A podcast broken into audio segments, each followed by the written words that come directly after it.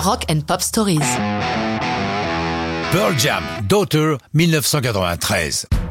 Début 1993, Pearl Jam, après le triomphe de leur premier album, se retrouve face au classique défi du deuxième disque, soit faire au moins aussi bien, voire mieux.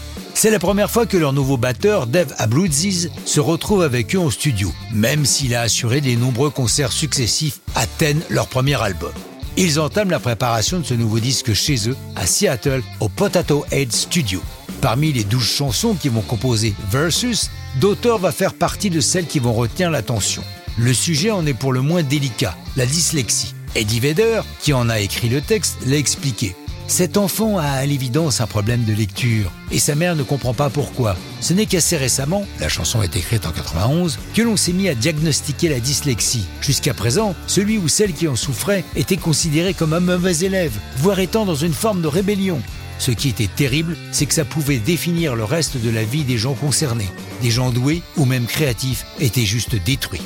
Avant de prendre sa forme définitive, la chanson est travaillée sous le nom de Brother. Dans un documentaire reprenant les 20 premières années de Pearl Jam, on voit Eddie Vedder et le guitariste Steve Gossard, compositeur de nombreuses chansons du groupe, travailler cette chanson sous ce titre. D'ailleurs, encore intitulée Brother, la chanson a souvent été jouée en concert par le groupe bien avant qu'elle ne soit enregistrée pour l'album.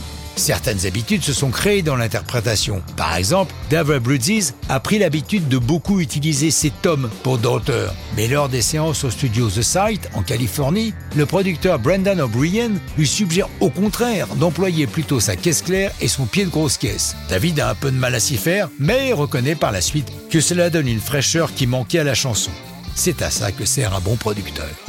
Daughter sort en single en décembre 93, un peu partout à travers le monde, sauf aux États-Unis, où on ne la trouvera dans ce format que fin juin 95. Ça n'empêche pas Daughter de devenir la chanson la plus fameuse de l'album Versus, qui lui-même prend dès sa sortie, le 19 octobre 93, la première place du hit US, se vendant, record absolu qui tiendra 5 ans, à 1 million d'exemplaires en 5 jours. Tout ça, bien que Pearl Jam pour cet album ne fasse aucun clip, refusant la pression du système et de la promotion traditionnelle, se produisant peu à la télé et déclinant la plupart des demandes d'interview. Mais ça, c'est une autre histoire de rock'n'roll.